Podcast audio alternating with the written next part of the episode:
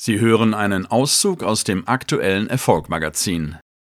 Schließlich war es dann nach einer durchzechten Nacht, als Alexander sich über sein Smartphone für den Hamburg-Marathon anmeldete und mit seinen Freunden wettete, er könne die 42 Kilometer in weniger als drei Stunden laufen.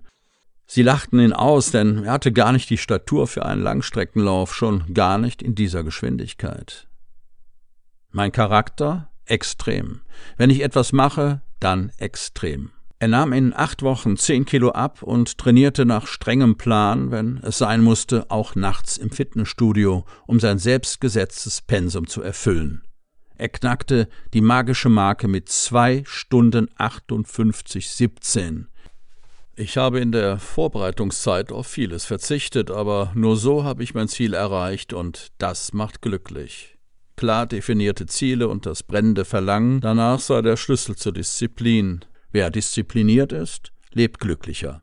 Ein Kumpel habe ihn damals zu einer Präsentation in ein schäbiges Hochhaus in Celle geschleppt. Auf einem klebrigen Kunstledersofa verfolgte er eine Präsentation über den Direktvertrieb von Nahrungsergänzungsmitteln. Es ginge darum, Konsumentennetzwerke aufzubauen und damit ein unbegrenztes passives Einkommen zu erzielen. Ich habe gedacht, die wollen mich verarschen. Es habe aber auch wieder seine Ziele und Träume in ihm geweckt, und er fragte sich, bringt mich das, was ich hier gerade tue, dahin, wo ich in Zukunft sein möchte? Nein. Für mich war eines klar, wenn nur ein Teil von dem stimmt, was Sie da erzählen, ist das die Chance meines Lebens. Er entschloss sich, alles auf diese eine Karte zu setzen.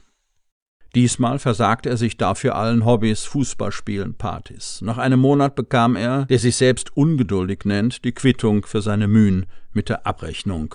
8,33 Euro netto. Und dafür habe ich den ganzen Monat verbal was auf die Fresse bekommen. Freunde und Familie lachten ihn aus, priesen ihre Angestellten- oder gar Beamtenverhältnisse. Er machte trotzdem weiter. Jetzt erst recht. Ich wollte es allen beweisen, obwohl es schon teilweise schmerzhaft war.